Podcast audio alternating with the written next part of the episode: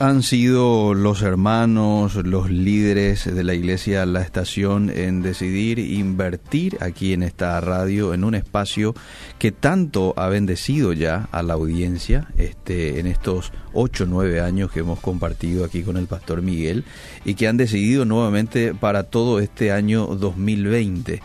Eh, es para mí una alegría o un privilegio tremendo una vez más presentar después de un mes y piquito de ausencia al querido pastor Miguel Gil en este bloque tan esperado, este, tan apreciado por la audiencia Vida Positiva. Un gusto de saludarte, pastor. ¿Cómo estás? Bienvenido. Querido Liceo, gracias por tus palabras de bienvenida. Un saludo a la audiencia.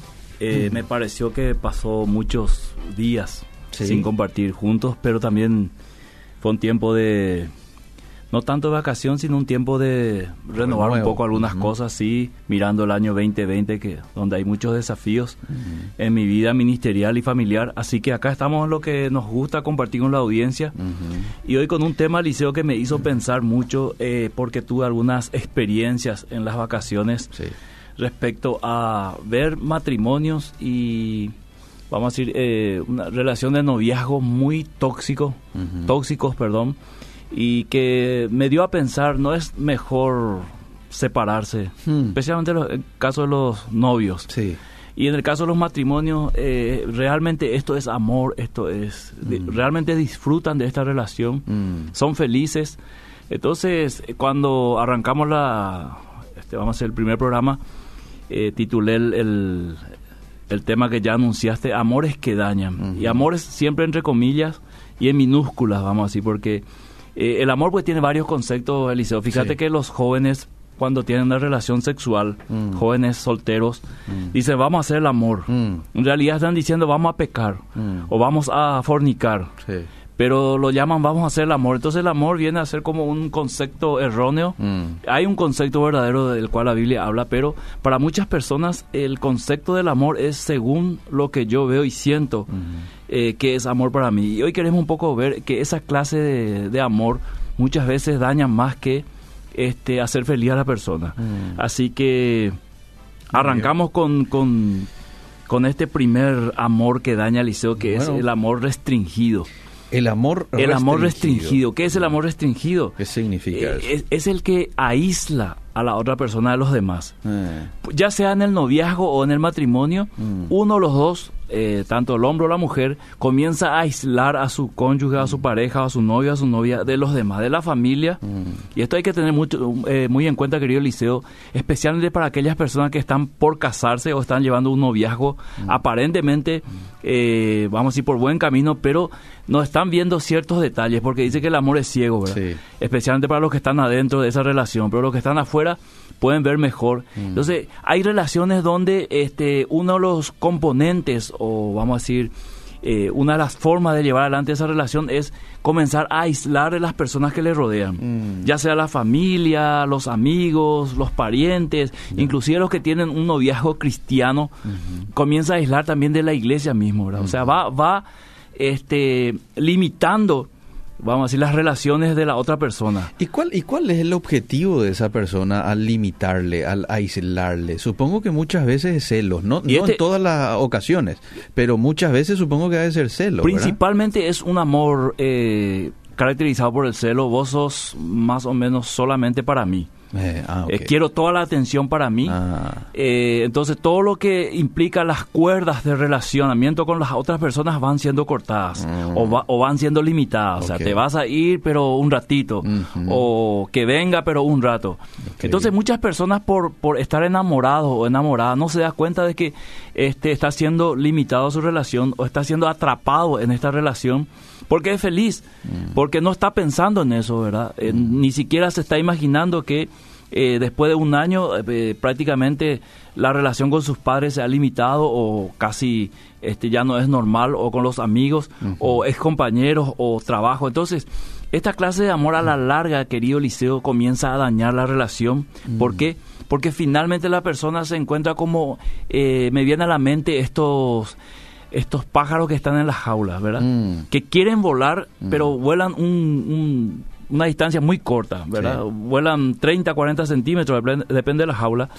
Pero ellos están volando, pero no en la dimensión que deberían volar. Limitados. Claro, eh, comen cuando le dan de comer, toman agua cuando le dan de tomar agua, mm. cuando en realidad su esencia es volar, ¿verdad? Y tomar agua cuando quiera y comer cuando quiera, ¿verdad? Mm. Entonces es ave, sigue siendo ave, pero eh, enjaulado. Entonces muchas personas entran en una relación y comienza a ser eh, de la misma manera, vamos a decir, enjaulado por la otra persona y comienza a funcionar en base a lo que la otra persona va, eh, vamos a decir, va alimentando dentro de esa relación, ¿verdad? Salimos cuando, cuando yo quiero salir salimos con quien yo quiero salir, mm, ¿verdad? Eh, vas a salir cuando yo diga, mm. eh, no vas a salir porque yo no quiero. Entonces es un mm. amor restringido y muchos matrimonios viven en esa, en esa relación. ¿Y qué pasa, querido Liceo? Que después de 5, 6, 10 años se dan cuenta. Y ahí comienza a sufrir, ¿verdad? Porque quieren liberarse y se dan cuenta que el costo de la liberación es muy alto, es muy caro y comienza la infelicidad, que en toda relación, querido Liceo, eh, ser infeliz en una relación que fue planificado para ser feliz es lo peor que te puede pasar. O sea, yo me casé para ser feliz, mm. eh, yo me mudé contigo para ser feliz, yo tengo hijos contigo para ser feliz, pero mm. finalmente no soy feliz, entonces, ¿qué sentido tiene mi vida? Y ahí comienzan las preguntas, ahí comienzan, Eliseo, el sufrimiento en silencio. Algunas personas lo comparten, otras no. Algunas personas se dan cuenta de que podrían encontrar una solución y lo buscan desesperadamente. Otras personas se, vamos a decir, eh, ya se entregaron en esa mm. infelicidad y mm. prácticamente como que es eh, anunciada su propia muerte. O sea, es como mm. una persona que está con los días contados y dice, bueno, me quedan seis meses de vida. Eh, y soy consciente de eso, algo así, ¿verdad? O sea, voy a vivir lo que me resta de esta manera. No te quiero desviar mucho el tema, pero estaba nomás pensando qué importante es que el novio, la novia, pueda estar muy despierto eh, para descifrar estas características en su futuro esposo o esposa, ¿verdad? Porque si no ocurre lo que acabas de decir, eh, se casaron la pareja, ¿verdad? Y ahí se da cuenta de que había sido su esposo, era así o esposa es así, posesiva y todo para él, ¿verdad? Son características que tiene que tener en cuenta ya el novio o la novia, ¿verdad? Eh, ¿Cuáles son, por ejemplo, algunas cositas así que me puede indicar a mí? Dame así un, un, tips, ¿verdad? Que puede tener en cuenta la joven que está escuchando del otro lado y dice, ah, espera un poco, así es mi novio. Eh, ¿cómo, ¿Cómo se presenta una persona que tiende a, tener esa característica? Sí, eh, excelente el planteamiento del liceo, porque una de las primeras cosas que una persona que está de novio o novia es eh, que hace un error común es no permitir que alguien opine sobre su relación. Y este es un error grave, mm. gravísimo. ¿Por qué? Porque el que está afuera no tiene los sentimientos involucrados, está tranquilo, está sereno, ve el panorama completamente, está en la gradería, ve, ve todo el campo de fuego, el juego, perdón, y no, no está involucrado. Entonces, eh, lo primero que tiene que hacer una persona que está en una relación de noviazgo es permitir que personas cerca o cercana a ella que son los padres, los mejores amigos o algún consejero. Que tengan una injerencia sana. Claro, que le diga, mira, yo estoy viendo en tu novio, en tu novia esto. Okay. Escuchá, analizarlo, porque puede ser una verdad importante que le puede salvar inclusive eh, de algunos malos momentos dentro de la relación, ya sea noviazgo o matrimonio. Eso en primer lugar. En segundo lugar, eh, toda relación que comienza a restringir el relacionamiento con otras personas es peligrosa. O sea, si mm. yo soy novio y mi novia me comienza a decir este eh, que no con mis padres, que no con mis hermanos, mm. que no quiere que mis hermanos vengan a, su cumpleaños, mm. que esto, que aquello. Entonces tiene que llamar la atención. ¿Por qué? Porque esas son relaciones naturales, son relaciones que yo tuve mucho antes de él o de ella, y son relaciones que se van a seguir dando después del matrimonio. Entonces, cuando alguien comienza a limitar eso, es, eh, es para llamar la atención, y por eso dije que uno de los eh, errores más comunes, en especial de las personas que están de novios, es no querer escuchar a otras personas que opinen sobre la relación. Y yo creo que eso es muy importante para poder eh, a tiempo corregir estos errores, porque estos son amores, entre comillas, como dijimos, que a la larga van a dañar la relación. Muy bien, repetimos otra vez el, el, amor punto, el restringido. amor restringido. Qué gusto escucharte, Pastor Miguel, bendito sea Dios por tu vida. Siempre con mi marido oramos por vos, oramos por tu ministerio. Gracias. Sos de muchísima bendición para nosotros, gracias a este programa, dice Fabiana Núñez desde la ciudad de Luque. Eh, qué bueno está el programa hoy, bendiciones, siempre los escucho y pide una sugerencia musical. Los amigos también pueden comunicarse con nosotros vía Facebook. Ya estamos en el Facebook. Ahí Carmen ya este, nos desea una buena tarde y disfrutando también de la propuesta. Bueno, vamos al segundo tipo de amor, ¿te parece? El segundo, Eliseo, es el amor permisivo. Mm. Este es el amor que donde no hay límites, ¿verdad? Sí sin reglas, sin leyes, es un amor totalmente libre. O sea, es, vamos a tener una relación, pero vale todo. Vale todo. Y yo creo que esta clase de amor, Eliseo, es muy peligroso, porque después, especialmente cuando se lleva al matrimonio, esto continúa de la misma manera. O sea, no tenemos límites, eh, es permisivo, eh, no digo, esto no es, vamos a decirlo, opuesto al amor restringido, mm. porque esto también, el amor tiene que tener ciertos límites, ciertas reglas para que pueda funcionar. Por ejemplo, eh, supongamos que un padre de familia tiene tres hijos a los cuales le deja hacer todo lo que quiera, ¿verdad? No hay ninguna regla en la casa. Puede ver la tele hasta las 4 de la mañana, ¿verdad? Eh, pueden traer a sus amigos en casa y tocar todas las cosas entonces, imagínate lo que hace esa casa. Mm. En una relación de un amor permisivo puede suceder la misma cosa. Es decir, no hay reglas entre nosotros, mm. ¿verdad? Eh, vamos a decir, eh, no hay una, una ley mm. que limita nuestra relación. Por ejemplo, Jesús dijo, si ustedes me aman, guarden mis mandamientos. Ese es un límite. O sea, eh, es una condición. Muchos hablan del amor incondicional. No hay amor incondicional entre el hombre y la mujer todo amor tiene que tener una condición. Mira, si me amas, respetame. Mm. Si me amas, eh, nunca me toques, en el caso de la mujer, o el hombre también.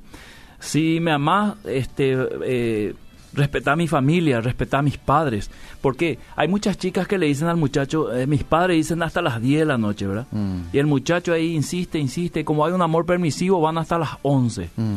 El tipo va feliz de su casa, pero luego queda la chica peleando con sus padres por ese una hora que violaron del reglamento, ¿verdad? Entonces, eh, y no hay ninguna consecuencia, no hay ningún, vamos a decir, reclamo al otro día de la chica hacia el muchacho, mira, te sobrepasaste, te fuiste ya eh, una hora, tenés que pedirle disculpas a mis padres, no, es un amor permisivo, es el clásico amor del niño malcriado, ¿verdad? Que cuando quiere algo hay que darle, ¿verdad? O si no amenaza con dejarse, amenaza con este, terminar la relación y todo. Entonces, eh, esta clase de amor llega al matrimonio, liceo, y el hombre llega a la hora que quiere, Sale cuando quiere, hmm. igual la mujer, ¿verdad? Este no hay no hay reglamento ahí, no hay, orden. No hay orden, es un caos total la relación, cada uno hace lo que quiere porque porque comenzaron mal y probablemente si sigue así van a terminar mal. Entonces este amor permisivo eh, hace que la pareja funcione en base a sus propias reglas, pero no la, regla de los dos, hmm. sino la regla de cada uno. Yo tengo mis reglas, ¿verdad? Y funciono de acuerdo a eso.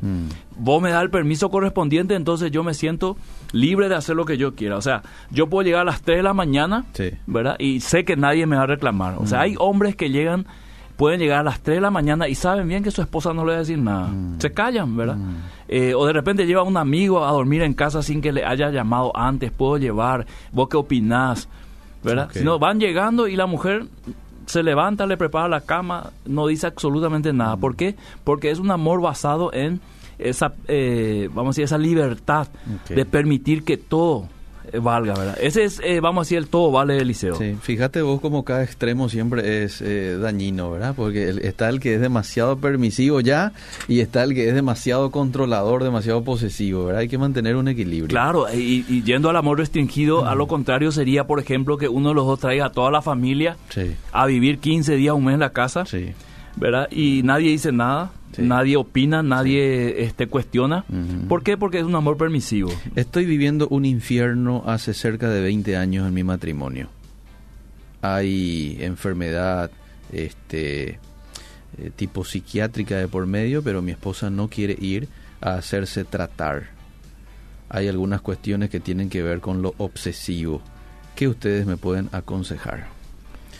Bueno, es cuando ya hay obsesión, el es peligroso también, ¿verdad? Yo creo que en el caso de la señora, si es que está escuchando la programación, sería bueno ir a, un psiquiatra y hacer una evaluación. Ir, ir al psiquiatra, perdón, Eliseo, no significa precisamente que uno está loco o loca, porque esa es una palabra muy fuerte mm. para nosotros y la palabra psiquiatra parece que nos asusta, pero siempre es importante ir. Hay cosas que nosotros no nos damos cuenta por nosotros mismos hasta que otras personas nos hagan ver y nos puedan ayudar a limitar ciertas cosas mm. o a liberar ciertas cosas que están restringidas en nuestra vida. Ahora, yo aconsejaría sí que visite un médico. ¿Qué pasa si la persona se opone a ir? Que es lo que muchas veces ocurre. ¿Cómo actúa el, el, hombre o la mujer afectado o afectada en esta relación? Se opone a ir, no quiere ir.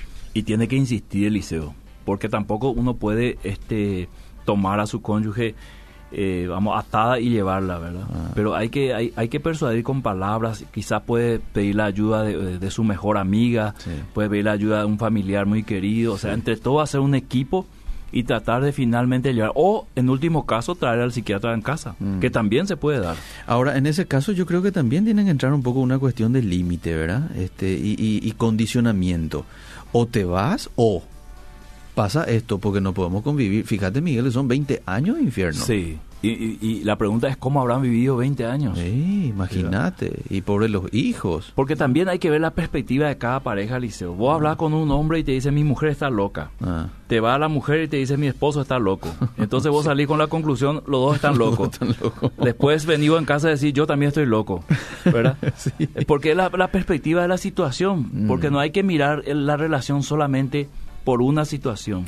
Hay que mirar todo el contexto de la relación y por qué finalmente un esposo después de 20 años dice mi esposa necesita un psiquiatra. Tiene que haber ciertos factores que le den la razón de que así es. No es solamente una perspectiva de él.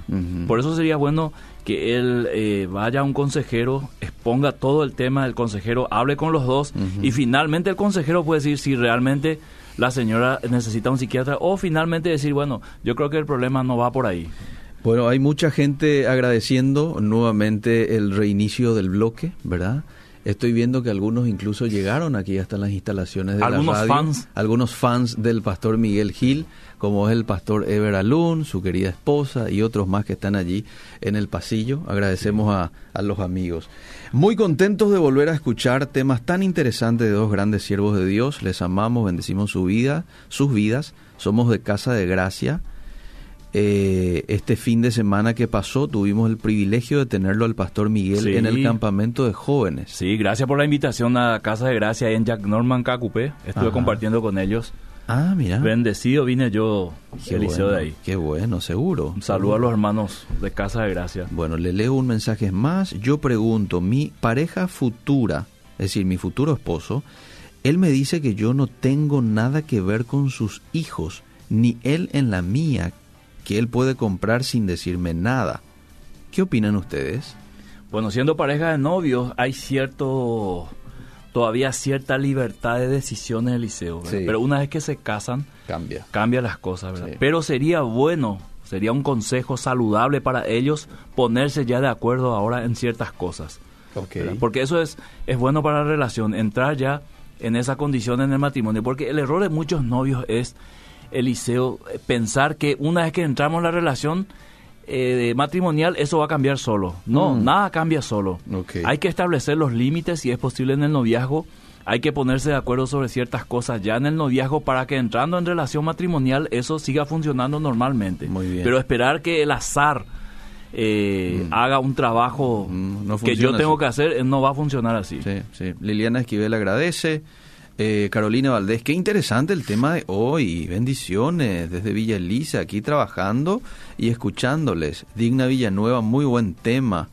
¿sí? Son la gente que está participando desde el Facebook. Eh, le leo este último mensaje y nos vamos al tercer tipo de amor, ¿le parece? Gerardo Paredes te saluda disfrutando del programa. Gracias, Gerardo. Y aquí hay otro oyente que dice, a ver, a ver, a ver, a ver, estoy pasando por una situación muy difícil con una sobrina, apeligrando su matrimonio y no permite un consejo. Lo triste es que hay un bebé en camino. Bueno, ahí sí es triste cuando la persona no te da apertura a un consejo, a una intervención sana. Por experiencia, Liceo le digo, por experiencia, ahora no va a aceptar, mm. ahora se va a negar a recibir. Pero va a llegar un momento en su vida mm. en que ella misma va a buscar desesperadamente ese consejo que hoy está rechazando. Lastimosamente cuando las cosas se agravan. Exactamente, cuando ya, eh, cuando la persona se da cuenta, yo ya no tengo la posibilidad de manejar esta situación, escapa de mis manos. Mm. Ahí parece que cuando uno cae en el pozo, Liceo, intenta salir, los primeros, eh, vamos a decir, intentos son, voy a intentar salir solo. Cuando se da cuenta que es imposible, ahí comienza a gritar. Mm. Y ahí cualquier cosa que te tiren, vos agarras. Te tiran una cuerda, vos agarras. Te tiran un alambre de púa, igual agarras, ¿verdad? Porque querés salir. Entonces, eh, hay que esperar nomás. Ojalá que no llegue a esa situación, pero si hoy le están ofreciendo consejo y rechaza, entonces quizás mañana pueda necesitar ese mismo consejo que hoy está rechazando. Ok. Nos vamos El tercer amor, Eliseo, es el amor posesivo. Mm. Eh, puedo hacer lo que quiera contigo. Eh. Sos mi posesión. Sos mía o ah, mío, ah, ¿verdad? Ah. Esto se vuelve a su vez eh, en un amor opresivo. Somete al otro como una, vamos a decir, como un objeto. Mm. Y ahí comienza muchas veces el tema de vas a vestir como yo quiero, hmm. ¿verdad? No como vos querés, que en cierta manera podría ayudar en el caso de que la persona le esté dando unas opciones válidas o saludables para su vestimenta a la mujer, por ejemplo. Que un hombre le diga, mira, amor, este, me gustaría, opino, o pienso, ¿qué te hmm. parece? Hmm. Si en vez de llevar esa pollera tan corta te llevas un pantalón, ¿verdad? Pero el amor posesivo es no, ¿verdad? Te vas a llevar un pantalón o no salimos. Esta clase de amor es sutil, Eliseo, porque va sometiendo con pequeñas cosas a la pareja, ¿verdad? Hasta llegar a cosas mucho más grandes, ¿verdad? Y cuando llegan al matrimonio, ahí, ahí se manifiesta totalmente este amor posesivo y ahí se vuelve el amor opresivo, ¿verdad? O sea, ahí es como estar en una cárcel y depender, eh, pedir permiso por escrito, firmado, sellado, mm. para poder eh, ir a un cumpleaños a un familiar o para que ciertas personas lleguen a casa a compartir contigo o para comprar ciertas cosas ahí. Normalmente esto se da más en, en las mujeres, de tener eh, cónyuges posesivos, ¿verdad? Aunque hay también hombres que sufren esto de tener una esposa posesiva, mm. ¿verdad? Eh, los famosos loritos que se le dicen eh, así cariñosamente, ¿verdad? Eh. Probablemente son este esposos que tienen esposas posesivas que dicen, vos sos mi objeto, entonces yo hago contigo lo que quiera, ¿verdad? Acá Antonio Montiel hace rato que ya me dijo, por las características que vos estabas dando, me dijo, pea loro iribujina. Saludo al pastor Montiel. Antonio Montiel. No sé con cuál él se identifica, pero seguramente a alguno le, sonará. Bueno, el este, amor posesivo. El amor posesivo, querido mm. Eliseo, es, eh, es, tiene una característica, un componente muy interesante que es la amenaza. Mm. Ah, ¿Entendés? Vos sos mía y si no haces lo que yo digo, va a pasar esto. Mm. Es como, y las mujeres usan mucho la amenaza en público. O sea, si, si, si vos no haces esto, me voy en tu trabajo y te voy a gritar ahí enfrente. y claro, esto no le gusta a cualquier a, ningún hombre, entonces cede. Y así va consiguiendo lo que quiere. Mm. Pero ya en el noviazgo liceo se da esta característica, por ejemplo, algunas veces parece tan, tan poca cosa, es vamos a cenar tal parte, mm. ¿verdad? Eh, no, vamos a tal parte. Mm. y si no querés ir, no nos vamos a ningún lado. Ah. Y en ese momento uno está enamorado, ni cuenta se da que está frente a un amor posesivo y ya opresivo, pero está tan enamorada la chica o el muchacho que ni cuenta se da, ¿verdad? Mm. Y puede ser que tengan amigos que se, están dando cuenta y le digan, mira, me parece que tu novio te está tratando como un objeto, mm. ya no puedes hablar con nosotros nada. Y dice, no, no, él es muy bueno, mm. ¿verdad? Normalmente los las características de estos amores se presentan así como de una bondad infinita, ¿verdad? Eh, y es como el coco, ¿verdad? Tiene adentro la parte interesante, ¿verdad?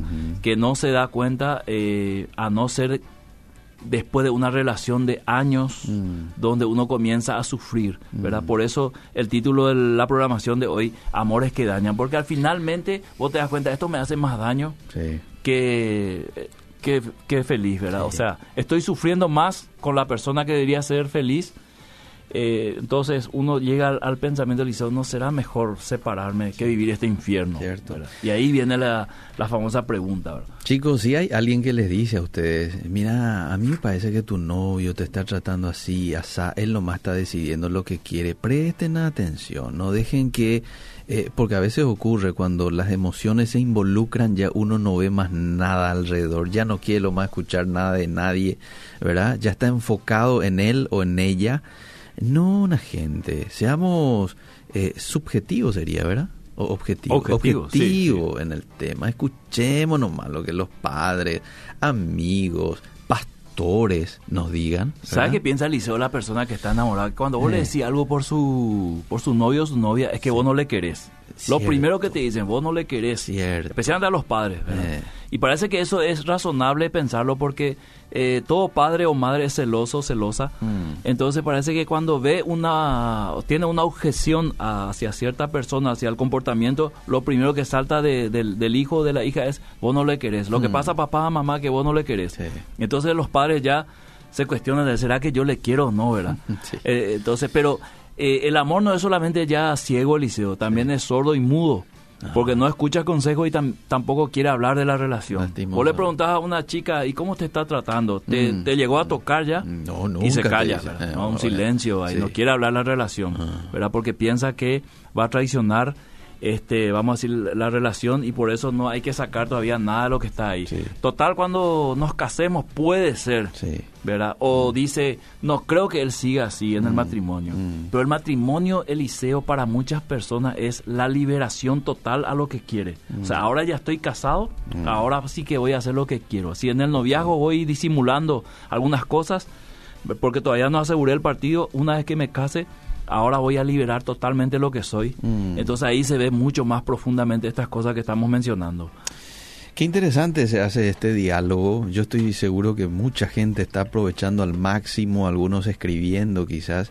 Y estamos con cafecito de Almayer, pastor. Ya, ya, tiene usted su café, ¿verdad? Ahora me voy a servir. Sí, sírvase. Ahora que pusiste el aire, no sé en cuánto, Liceo, ya estira el café. Sí, estira ya el café. Está en 23. Con más, ¿no? Sí.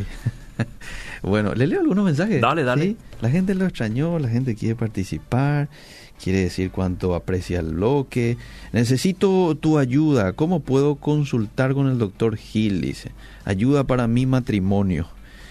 Y no sé si tendrá tiempo para atender a gente aparte de ya las necesidades propias de su iglesia. ¿Verdad? Porque usted tiene una iglesia bastante grande que, no sé, me surge la duda. Pero tendrá usted un equipo de colaboradores. Hay, Solo que tiene que ir hasta para ahí para eso. Esa es nuestro, vamos a decir, nuestra condición, Eliseo, porque no tenemos oficina acá en Asunción. Ah, muy bien. A no ser si le gustaría por audio WhatsApp. Mm. Una consulta, una respuesta así, no siempre viendo el panorama completo, pero algo bueno. podemos ayudar. Y después le podríamos pasar algún número. Mi corazón late a mil por horas con este tema, dice. Soy soltera, pero ya tuve relaciones anteriores y debo estar preparada para el futuro y de mi hija quiero el podcast, por favor, para compartir con mis amigas. Íntegramente la charla de hoy va a quedar en el Facebook y ustedes también lo pueden eh, obtener en, el, en, la web de Obedira. En la web de Obedira van a podcast Vida Positiva y ahí lo van a tener por el título y por la fecha. Bueno, más mensajes. Eh, a ver qué dice. Buenas tardes. Quiero escuchar una canción de Rabito, mando saludos al pastor Miguel, bendiciones. El problema de esta nueva era es la palabra tóxico, tóxica. Se malinterpreta esa palabra y se utiliza para el libertinaje de cada uno dentro de una relación de pareja, sean de novios o casados. El querer poner reglas es parte de la toxicidad. Interesante está el programa, dice Freddy. Eh, no existe, Liceo querido, en la Biblia, ni fuera de ninguna relación, eh, una relación que sea totalmente libre sin reglas. No existe. Una relación de trabajo, una relación de estudio, mm. una relación matrimonial. Siempre tiene que haber una relación en la misma iglesia. Hay ciertas, ciertas reglas que respetar dentro de una relación, ¿verdad? Mm.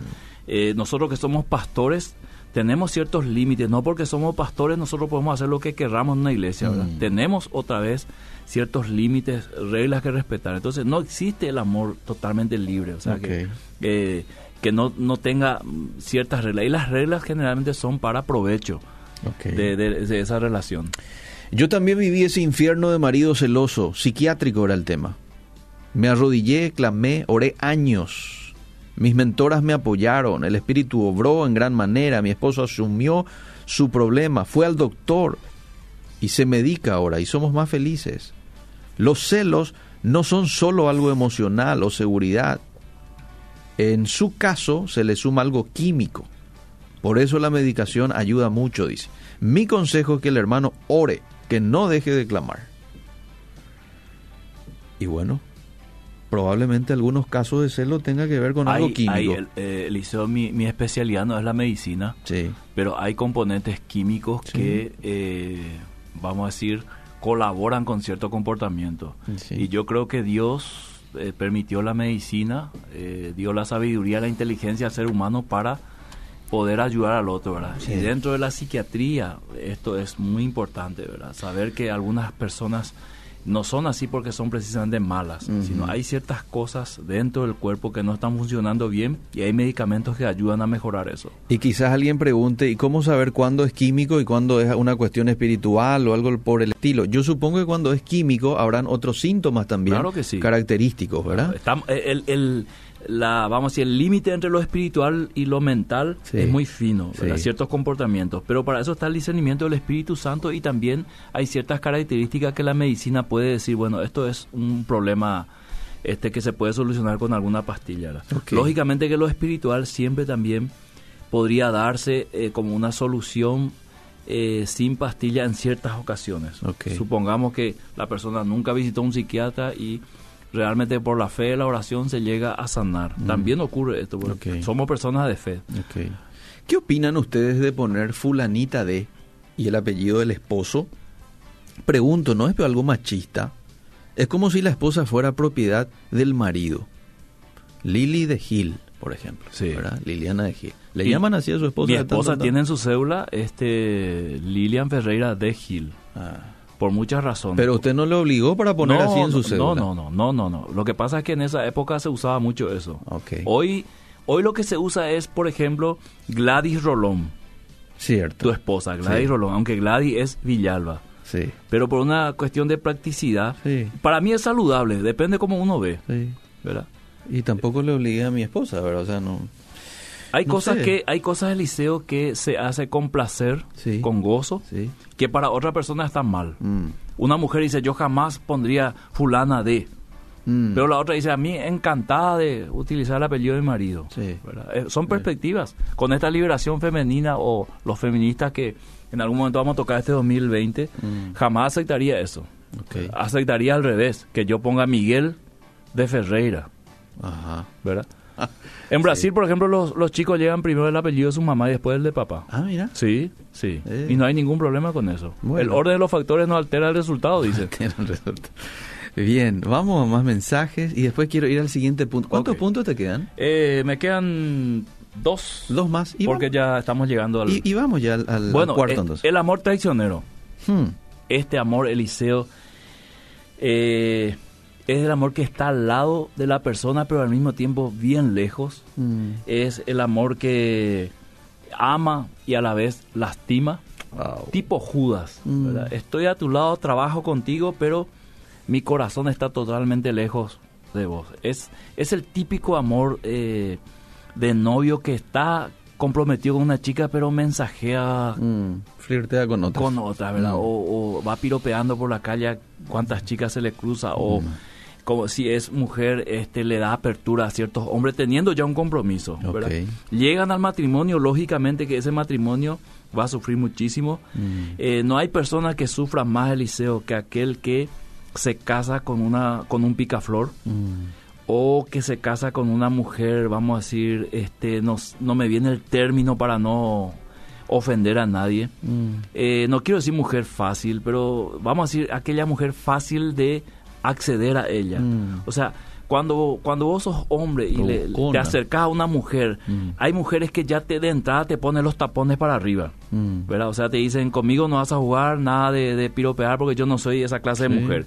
Pero hay otras mujeres que sí, para dar cierta apertura, le gusta inclusive que le, que le miren, que le digan cosas lindas, teniendo aún este, un marido, ¿verdad? Entonces, eh, este amor traicionero es ese típico amor que comienza ya con esa relación de noviazgo, ¿verdad?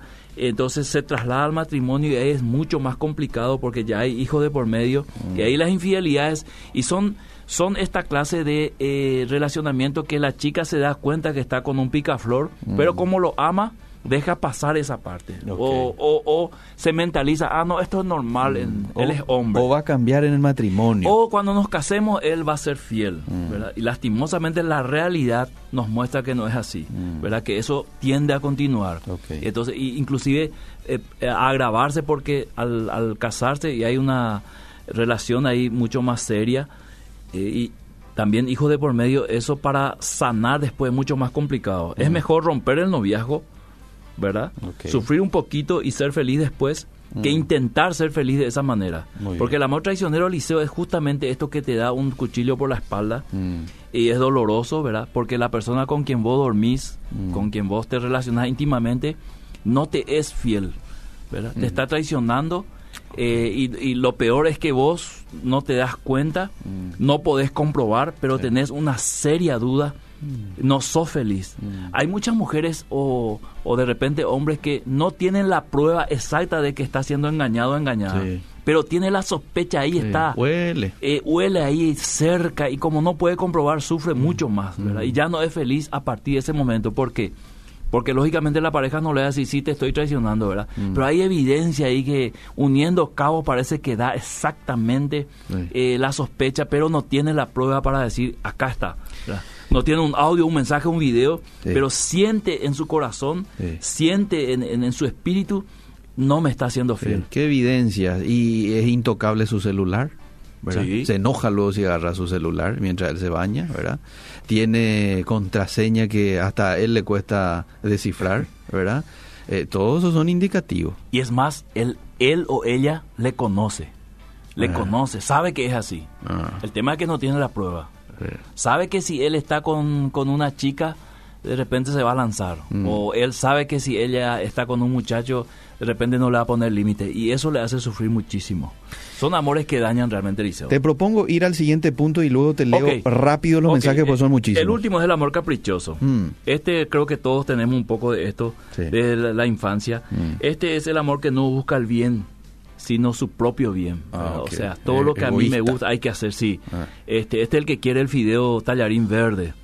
que si le pone el tallarín amarillo no come nomás, se enoja porque él quiere verde. Mm. Entonces, eh, no está dispuesto a ceder ni respetar las reglas, a mm. no ser que se haga como él o ella quiere. Mm. Entonces, este amor generante, este que cuando se enojan, no te voy a hablar hasta que vos me hables primero. Y pasa una semana, 15 días, y no sé, hasta que el otro, bueno, por amor a los hijos, por amor a la relación, por amor a los vecinos, para que no se den cuenta nadie, entonces comienza a hablar, entonces él se siente o ella se siente victorioso. Mm. Entonces cada vez que sucede algo, eh, somete a, a, su pareja, a su cónyuge, a esta clase de relacionamiento, ¿verdad? Al capricho.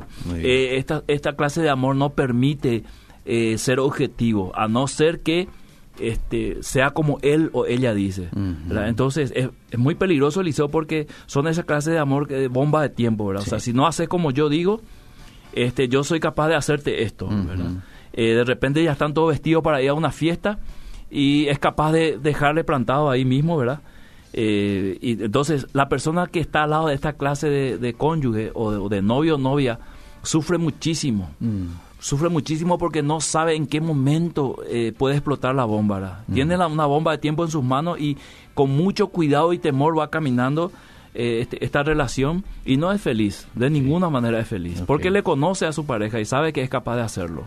Le leo rápidamente algunos mensajes. ¿Qué opinan ustedes de parejas separadas que salen de vacaciones con los chicos? Algunas parejas son así, separados en pleito judicial y en enero Camboriú dice. Y luego un año de pleito de vuelta. Para mí que trauman más a los niños así. Conozco un par de parejas. Lastimosamente sí. No sé si es la moda, dice. Lastimosamente sí. ¿Qué se hace si un esposo dice ser cristiano desde antes que nos casemos, pero resulta que su vida es un total desorden de vida cristiana, no tiene nada? Ya procuré mucho en todos los sentidos, son 30 años para no llegar a un divorcio. La verdad que ya no me interesa como hombre, pero me da pena su condición. Se va atrás antes que adelante. Cristianismo, según la definición bíblica, Eliseo, es fruto, más que palabra. Ahí está, sí señor. Qué gusto escucharle de vuelta al pastor, dice un oyente. Gracias, querido. Eliseo, creo que de mi punto de vista la mujer pertenece al hombre ya que Dios lo hizo de nuestras costillas. Julio León. Guarda, Julio, guarda la reacción. Mm. Eh, a ver, ¿qué más? Yo también eh, tengo el apellido de mi marido, pero lo hago con gusto. Dios nos ayude a los adultos solteros de 38, soltero de 38 años a conseguir para nuestra pareja y casarnos. Amén. Bueno. Hay una música famosa que decía, cuando yo era joven por lo menos lo escuchaba, dice, no hay edad para el amor. Ah. ¿Y sí? Era una cumbia. Sí. Doctor Montiel seguramente se va a acordar. para el amor, para el amor no hay edad. A él le gusta luego ese ritmo de música. Y yo creo que es cierto. Cuando llega, siempre es importante. Sí. A una vez cantar dice que no hay que despertar al amor muy temprano ni hay que este hacerle tardar demasiado. Mm. Yo pienso que una persona de 38 años a esta altura no se va a equivocar tan fácilmente como lo haría una persona de 16, 17 años. Yo también creo. Voy a leerle este último mensaje. Hay más, pero ya no nos da el tiempo. Hace 10 años estoy casada y mi marido siempre miente. Como lo dijiste, todo el tiempo cambia de contraseña su celular, pone en silencio su teléfono. Al reclamarle cuando encuentro mensajes con otras mujeres, su respuesta es su respuesta es no le conozco. Y duele mucho porque tenemos tres hijos y un hijo que sufre de epilepsia. Duele mucho porque solo yo pongo mi lugar para que nuestra relación funcione, pero él no pone de su parte quiero divorciarme, pastor. ¿O usted qué me recomienda? Uh, qué pregunta. Qué pregunta. Eh, le voy a dar tres recomendaciones. No sé si va a ser. Una es que pueda ir a un consejero, ¿verdad? Les ponga la situación tal cual. Esa es la primera recomendación, ¿verdad? Eh, la segunda recomendación es que con ese consejero pongan ciertos límites a la relación, ¿verdad? Que mm. si no se cumplen como consecuencia será entonces la separación. Ok. Pero yo no te puedo decir separate ahora mismo porque no conozco el contexto, pero la separación ya es consecuencia, Liceo, de algo que ya no se puede sobrellevar. Ok. Entonces una persona también se da cuenta que algunas veces es más saludable separarse. que seguir en estas condiciones porque es peligroso. No estás hablando de divorcio, estás hablando de, Separación, quizás por un tiempo. Claro, para ver cómo reacciona, ¿verdad? Muy bien. Y lo del divorcio ya es un tema muy personal. Muy bien. Ya, ya es, vamos a decir, también como dijo Jesús, ya es consecuencia de la dureza del corazón de, de, uno de los dos. Pastor, qué gusto ha sido compartir contigo. Igualmente, Liceo querido. El próximo martes te aguardo de vuelta. 17.30 puntualmente. Por Radio Bedira. Bien, seguimos.